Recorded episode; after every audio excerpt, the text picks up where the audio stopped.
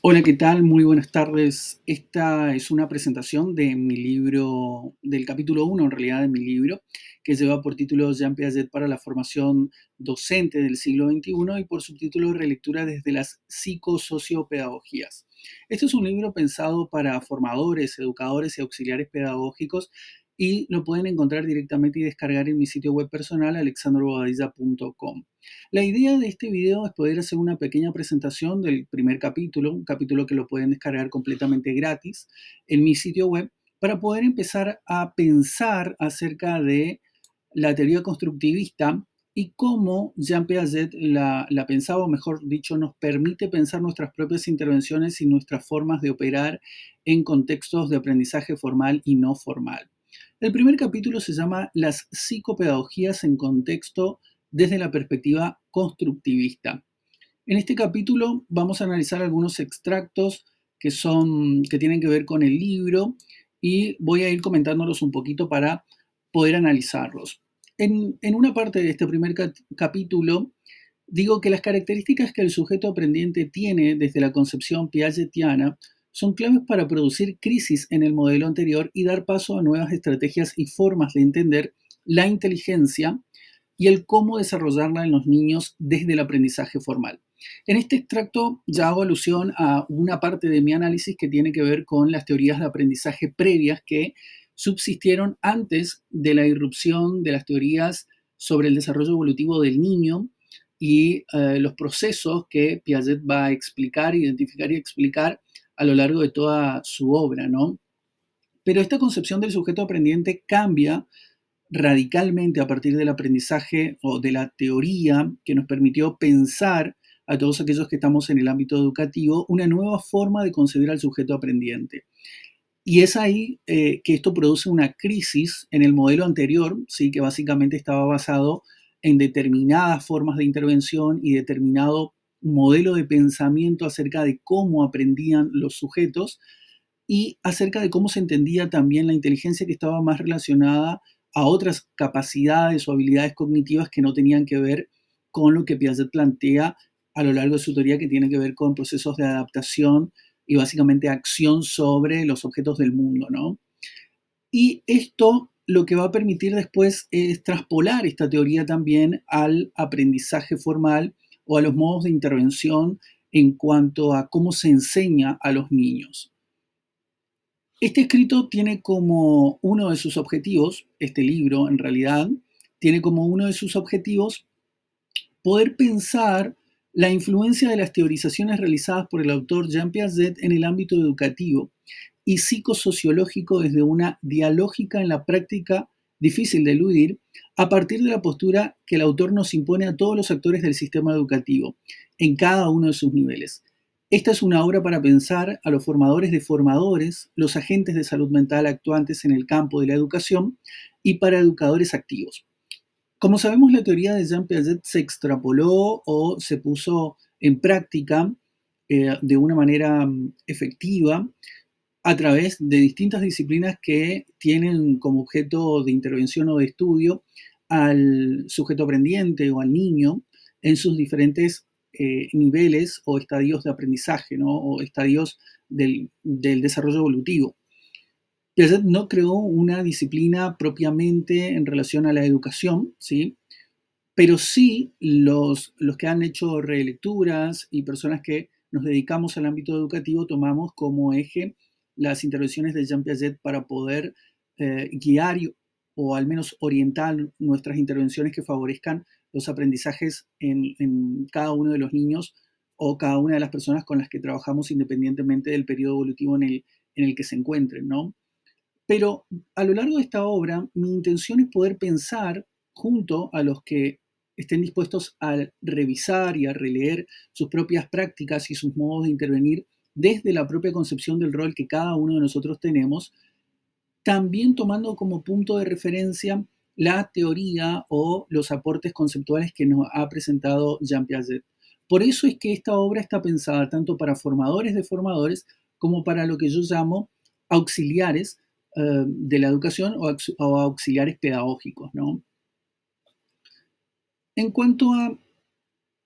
al libro en sí, no hablamos de una sola corriente psicológica, ni pedagógica, ni psicopedagógica, hablamos en cualquier caso de psicopedagogías. Acá una importante y primera distinción en donde tomo otro autor que es Leandro de la Jonquière, que él explica mucho más este concepto de las psicopedagogías,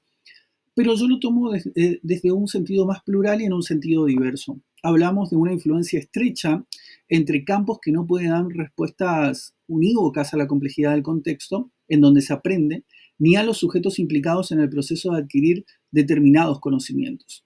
Para mí las psicopedagogías tienen que ver con un enfoque en donde atendemos a un determinado marco holístico en cuanto a estrategias de intervención, enfoque, tipos de teorizaciones pedagógicas y también formas en las que los sujetos aprendientes se hallan en una dialéctica con su entorno y con el medio en donde surge o en donde se propicia ese tipo de aprendizaje específico, ¿no?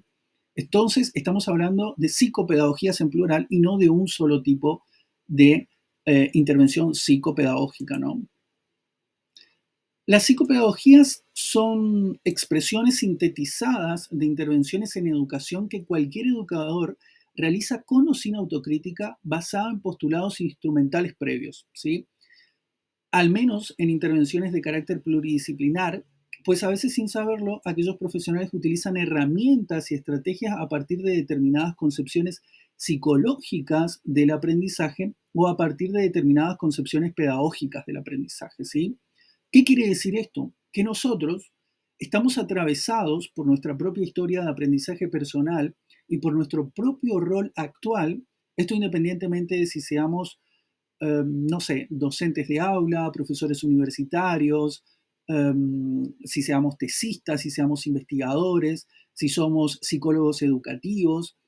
si somos didactas, pedagogos o creadores de políticas públicas, todos y cada uno de nosotros tenemos modos de intervenir que tienen que ver con una concepción psicopedagógica, en donde está atravesado también nuestro propio, pongámoslo así, inconsciente cognitivo en relación a lo que suponemos que alguien es capaz de aprender y cómo ese alguien es capaz de aprender. Y es por eso que yo hablo de psicopedagogías, tanto del lado del sujeto enseñante, del discente, como también eh, del docente, como del discente, es decir, de aquel que es eh, percibidor de esa, de esa educabilidad, digamos. Entonces, pensar esto, las concepciones psicológicas del aprendizaje y las concepciones también pedagógicas del aprendizaje en una interrelación que podemos incluso extrapolar al ámbito sociocultural, es decir, cada uno de nosotros es producto de su tiempo y es producto del ámbito en donde desarrolla su aprendizaje, tanto para el actor educativo que propicia el aprendizaje como para aquel que eh, demanda ese aprendizaje culturalmente. Entonces, poder pensar en el cómo se aprende, en qué significa una psicopedagogía en la intervención, independientemente de que existan profesionales psicopedagogos o psicopedagogos, me refiero a el tipo de intervenciones que realiza un docente, el tipo de intervención y la estructura cognitiva que acompaña las estrategias, por ejemplo, para la creación de políticas públicas en educación y en salud mental relacionados a, a la educación misma, y los postulados que están sobre nuestras bases, sobre las bases que posibilitan esas intervenciones, tanto en el docente de aula como en los eh, didactas o los pedagogos también. Entonces, poder hacer una autocrítica en donde vamos a ir desglosando muy lentamente esas concepciones psicopedagógicas y por qué es importante hablarlo en plural, es parte de este primer capítulo también, o ya como una primera intención, ¿no? Otra cosa que digo es que si el educador piensa y formula estrategias desde una postura adultocentrista y pasiva del rol del aprendiente, ¿cuánto más lejos se podría llegar a la renuncia del rol desde la postura conductista en el nivel primario, por ejemplo? Intentar desanudar la pluridisciplina dogmática no implica buscar culpables, ni se trata de hacerlo. De lo que se trata es de poder entender cómo las formas de operar en el día a día tienen orígenes remotos en nuestra propia formación profesional, preprofesional y personal como ciudadanos educados en instituciones locales. ¿Qué quiero decir esto, con, esto? Que todos nosotros, y vuelvo a repetir lo que dije anteriormente, tenemos determinadas formas de entender la realidad educativa y la realidad del educando o las intervenciones que realicemos en relación al aprendizaje están cargadas de una concepción necesariamente adultocentrista y a veces pasiva del rol que nos toca ocupar o incluso con un rol activo, intervenciones que pueden ser diatrogénicas en relación a lo que nosotros esperamos que suceda en relación a un objeto de conocimiento, por ejemplo. Entonces acá no se trata de buscar culpables, se trata de pensar, a ver, ¿qué estoy haciendo o qué estoy proponiendo con este tipo de intervención que me permite a mí poder ser un mejor, eh, no sé, pongamos ahí entre, entre, entre corchetes, rol, rol educativo, que puede ser ser un mejor docente, ser un mejor maestro de grado, un mejor investigador, un mejor académico, eh, un mejor creador de políticas públicas, etcétera, para poder de esa forma tener una mirada autocrítica y, a ver, reflexiva o metareflexiva sobre el tipo de concepción que estoy proponiendo cuando hablo de, por ejemplo, aprendizaje, ¿sí? O aprendizaje formal por lo pronto. Entonces, esa forma que tenemos todos de operar en el día a día, desde el rol que nos ocupa, y desde nuestra formación incluso preprofesional, me refiero a los estudiantes que hoy se están formando como futuros profesores, como futuros didactas, pedagogos, creadores de políticas, em, asistentes sociales, eh, psicopedagogos, psicólogos educativos, etc. Esas concepciones que están siempre en un tira y afloje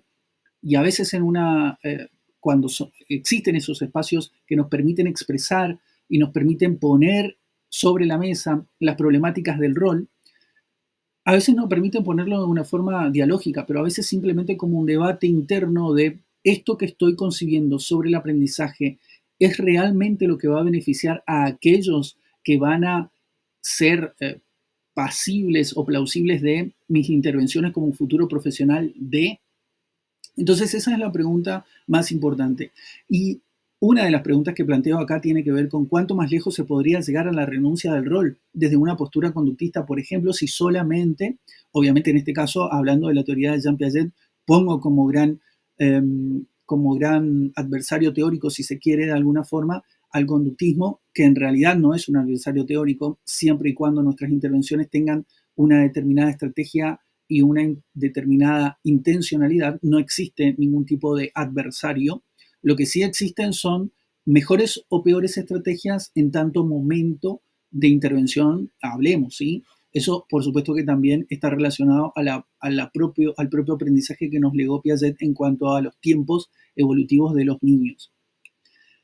Otra cosa que digo es que entender que la inteligencia es un proceso de construcción individual que cada ser humano va atravesando de manera paulatina a partir de sus propios tiempos y atendiendo a sus propios contextos es entender que todos podemos aprender. Sin embargo, no todos lo hacemos de la misma forma ni al mismo tiempo.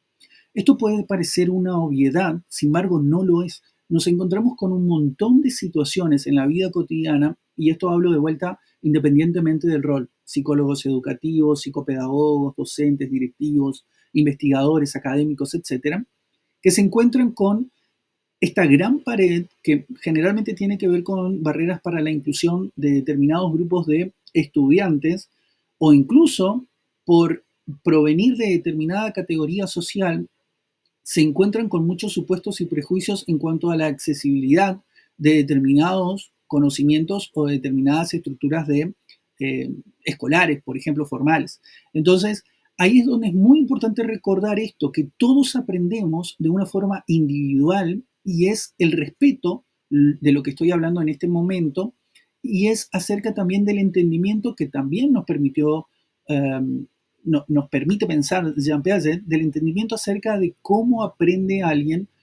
independientemente de, em, de, ese contexto, pero que definitivamente ese contexto va a jugar un, un gran papel en, el, en cuanto al desarrollo evolutivo o las posibilidades de incremento en la, potencialidad de ese, de ese momento evolutivo en un niño, ¿sí? Sabemos que la estimulación temprana, por ejemplo, es algo muy importante. Sabemos que la estimulación constante de alguien, de un niño que está expuesto a determinados objetos de conocimiento como libros, juegos, juegos didácticos, juegos eh, simbólicos y demás, permite obviamente un mayor avance con respecto a niños que no han tenido esas posibilidades. Entonces, recordar esto es muy importante desde cualquiera de nuestros roles hoy en el sistema educativo formal. Finalmente, aquí quiero cerrar con esta última parte, obviamente hay mucho más, que los invito a todos a, descargarse completamente gratis este primer capítulo y a leerlo. Me, gustaría muchísimo poder recibir eh, feedback de, cualquiera que esté en el aprendizaje o en, en ámbitos relacionados al aprendizaje formal o informal, porque me encantaría poder pensar juntos acerca de esto. ¿Qué estamos haciendo hoy con la educación y cómo la pensamos cada uno de nosotros, los actores, en los diversos sistemas en donde estamos inmersos. Los espacios de reflexión pedagógica sobre el rol deben potenciarse, ¿sí? Y valorarse como parte real del quehacer docente en el aula. No se trata de simples jornadas de actualización o de encuentros fortuitos con objetivos bien intencionados. Se trata de una revisión constante y creciente junto con otros colegas que puedan evaluar, potenciar y pensar sobre las ventajas, desventajas, oportunidades, amenazas y situaciones en torno a lo que cada uno viene trabajando desde el rol que lo convoca. ¿sí? A lo largo de todo el libro voy tejiendo un sinnúmero de paralelismos que tienen que ver con lo cotidiano del el trabajo en instituciones educativas y en instituciones de eh, atención para la inclusión, rehabilitación, eh, equipos directivos, equipos multidisciplinarios, porque estas situaciones que voy em, planteando en el libro y toda esta teorización teórica no tiene, eh, digamos, únicamente tiene como gran objeto de estudio las situaciones que se presentan cotidianamente, por lo menos aquí en, muchos lugares de la Argentina, que es básicamente donde tomo, donde vivo y tomo referencia en cuanto a formas de aprendizaje o cómo veo hoy la cuestión del aprendizaje. Aunque por supuesto la teoría de Jean Piaget no es exclusiva de ningún lugar, y siempre es posible volver a pensar desde esas categorías em, de, teóricas que nos ha planteado el constructivismo de, Piaget. Pero todo el tiempo voy planteando un sinnúmero de ejemplos de cosas que veo cotidianamente, de frases que escucho de docentes, que escucho de directivos, que escucho de auxiliares pedagógicos, de psicólogos educativos, de psicopedagogos, de, de diversos agentes educativos que me obligan a, o me obligaron a tener que poner en, en, papel estos pensamientos que me parece que son necesarios. Y una de las cosas que yo planteo es que es necesario la reflexión pedagógica y la reflexión sobre el rol de manera constante. No solamente esperar los encuentros, eh, no esperar las jornadas, no esperar las quejas, sino, a ver, sentarnos y pensar qué estamos haciendo desde nuestro rol para potenciar o qué estamos haciendo para devaluar la educación eh, que nosotros mismos decimos que queremos para eh, los, los educandos.